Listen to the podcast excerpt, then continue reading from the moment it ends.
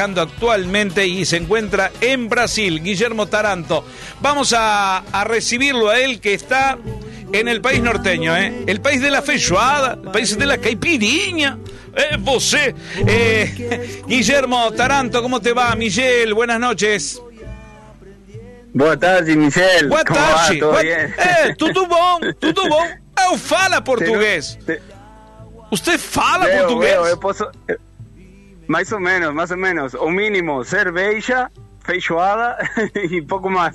Y, y manto sagrado. No, ah, no, no, eso es otra cosa. Es- eso es no, no, otra yo no cosa. entiendo nada, no entiendo, ta, ta, Bueno, eh, bueno, un gusto, Guille Taranto, que estés en los gusto, micrófonos gusto. de aquí de, de la 30, Bueno, muchas noche de gracias. 10. Ya sabemos que en otras oportunidades eh, te has presentado aquí en el, en el programa, tenés buena vinculación con la producción, con Matías, así que bueno, un gusto, que Así estés- es. un gusto que estés por acá. Hoy te Bueno, comento... muchas gracias a ustedes por, por el espacio. Eh, bien, te comento Sí, que hoy estamos en el programa 2002. Programa 2002. mirá. Así que bueno, Nada eh, menos. nada menos. Qué bueno. Así- qué bueno. Bueno, eh, Guille, contanos un poco cuándo tomás esta decisión de este cambio en la música, este giro musical, cómo, cómo te iniciás también. Vamos a hablar de los inicios a cómo haces estos cambios musicales en tu vida. Dale, hablamos si querés un poco de todo. Pero bueno, antes que nada, como les decía, muchas gracias por el espacio, a Matías, a la gente de la producción, a ustedes también por recibirme ahí. Y nada, encantado de, de charlar un poco y, y de que hablemos de música y de la vida. Así que si querés te cuento así un poquito mm, eh, de, de qué va. Yo en realidad músico soy desde niño y productor de hace, desde hace algunos años ya, productor musical. Bien, Y- uno nace artista, nada, ¿no? en Nace artista, nace músico y después por cosa de la vida eh, uno mismo se conoce a sí mismo como para autorrepresentarse, ¿puede ser? Puede ser, yo creo, yo creo también que uno se va haciendo, este, uno se va haciendo, aprendiendo, con la experiencia del ir mandándose, también el ir lanzándose, haciendo cosas. Para mí es, eh, es también el ejercicio, ese camino de ir haciendo cosas también te va formando más todavía. Este, obviamente que uno ya tiene algo adentro, una inquietud, algo que quiere mostrar, que puede ser por cualquier otra cosa, ¿no? Este, en mi caso es la música, pero, pero podría haber sido cualquier otra cosa. Y, y creo también que, que parte de, de todo eso es el proceso que uno va haciendo.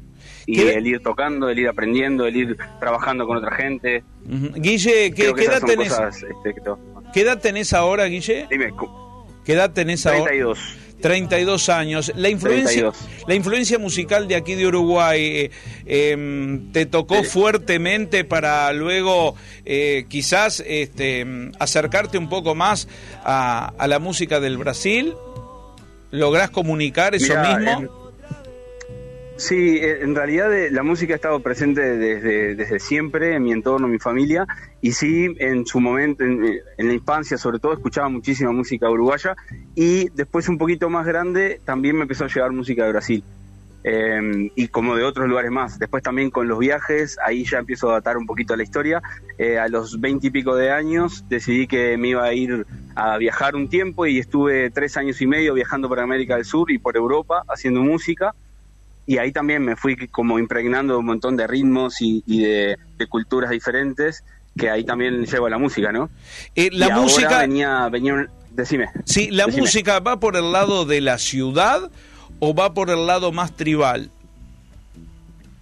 Mira, en realidad tengo de los dos mundos, o sea, de la parte más como urbanita y después también una parte de conexión con la naturaleza. Siempre he estado como, de hecho, en los lugares donde vivo generalmente, ahora que estoy de viaje, que estoy por el norte de Brasil, siempre estoy un tiempito en una ciudad, que estuvimos, por ejemplo, el mes pasado estuvimos todo el mes en Salvador de Bahía, entonces como que ahí pura ciudad, ¿no? Y bueno, y playa obviamente también, pero es más ciudad, es un lugar grande, con mucho movimiento.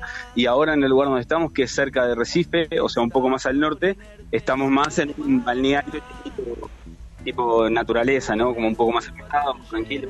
Me gusta esa, esa mezcla y que también la llevo a la música. Sí es verdad de que ahora estoy haciendo música, sobre todo la música que se viene, que vamos a estar lanzando una canción por mes, a partir de, de ahora, de esta canción que ya salió, todos los meses va a estar saliendo por lo menos una canción.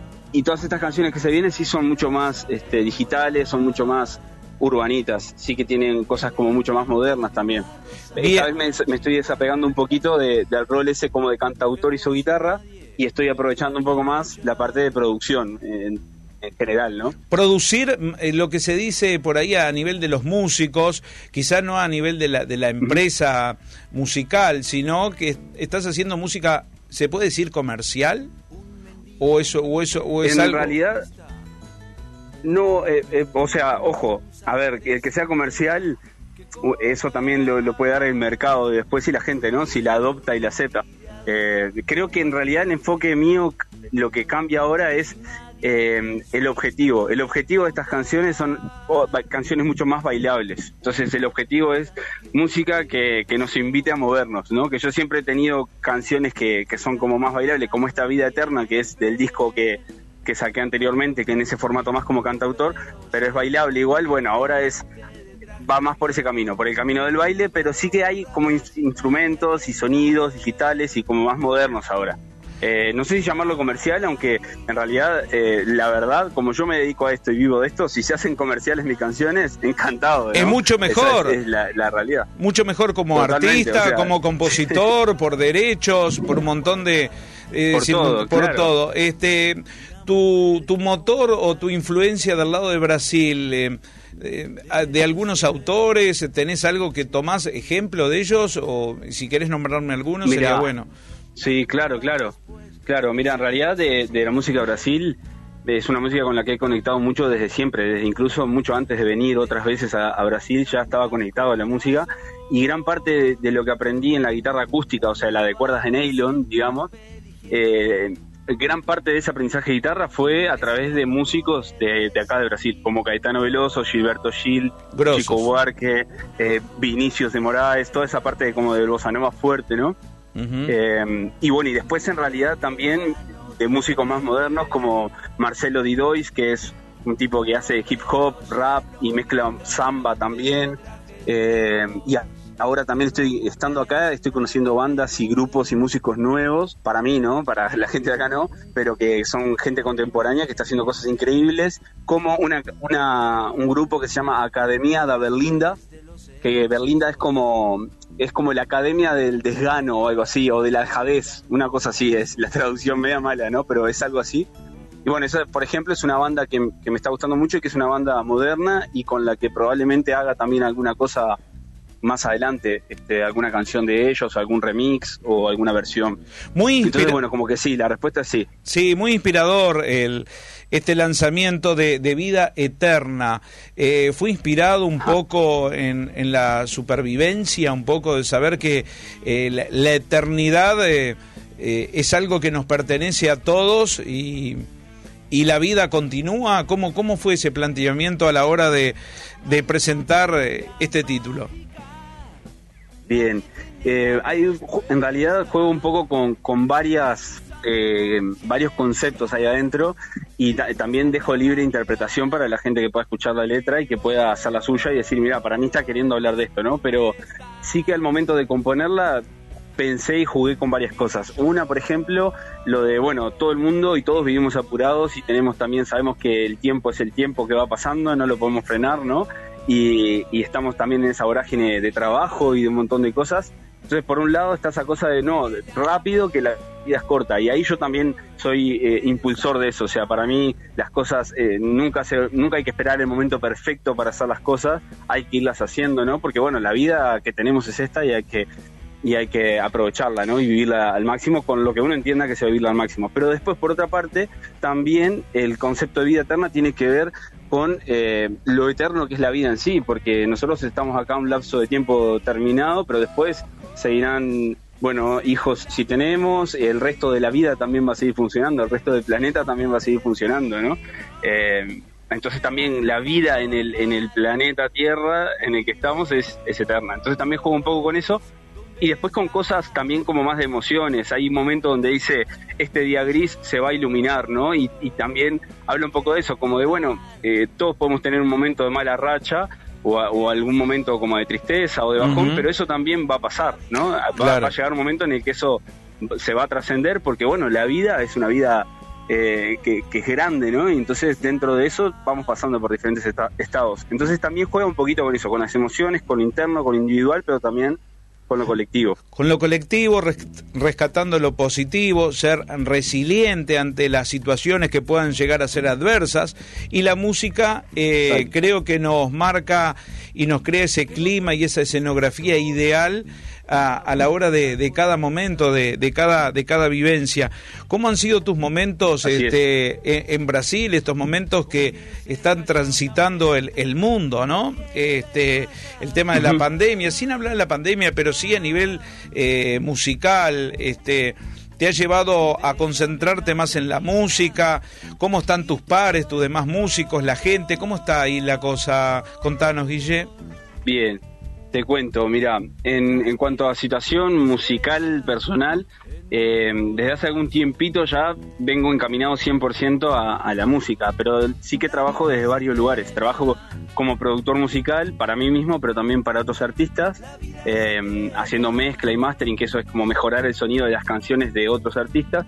Después también trabajo con ellos acompañándolos en el desarrollo de la carrera artística, haciendo planes de marketing y cosas así, que a veces los músicos estamos un poquito perdidos con eso, y bueno, yo hace tiempo ya me formé en eso y después también la faceta como, como músico, donde compongo, toco y publico canciones, ¿no?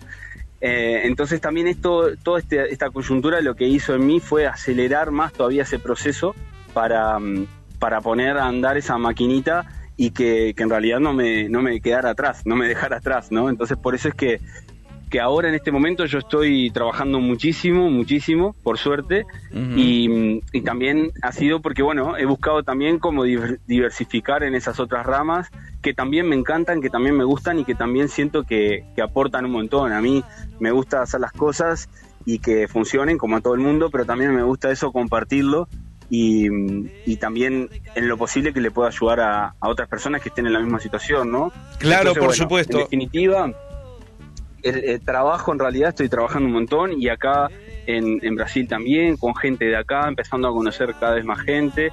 Eh, la movida en general cultural está eh, bastante, diría que semi-activa, porque hay, hay shows, por ejemplo, en Salvador de Bahía, que, es un lugar donde hay mucho más movimiento ya de por sí.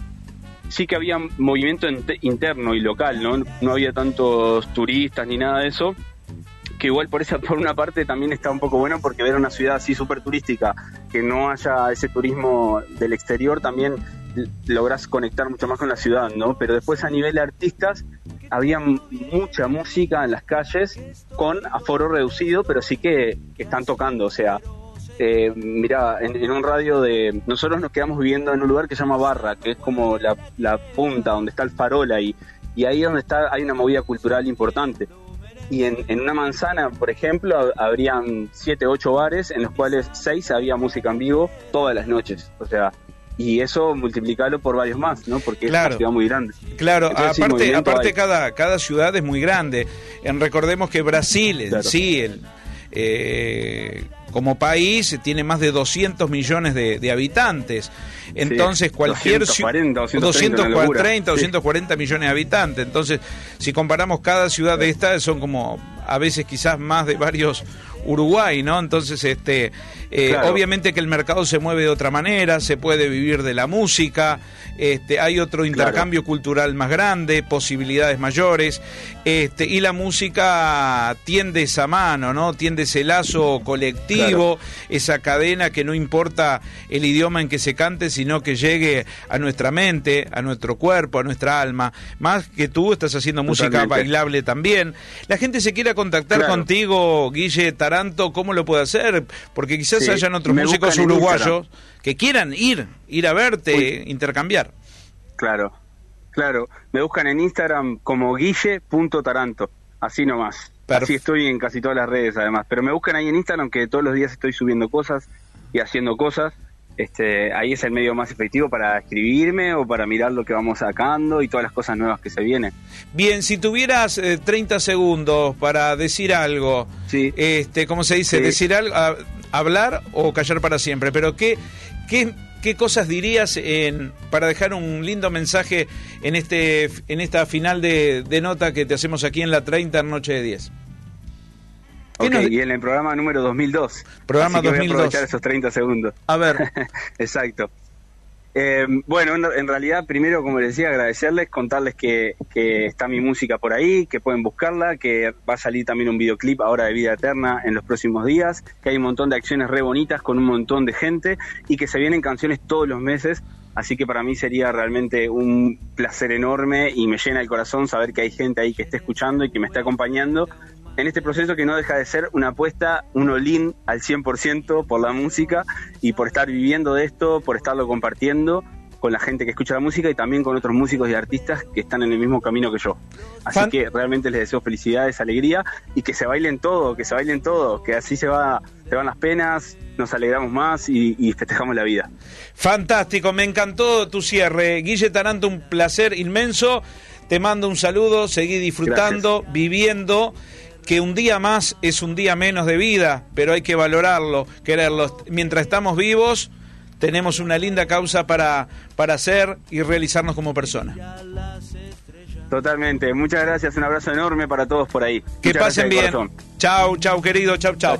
Señores, pausa, señoras y señores, y ya volvemos. Vamos. Y entendí que esta melodía esa pena no podía llegar. Y para cantarle a la alegría, tuve que saber que es la infelicidad. Prefiero cantarle a lo bello de la vida.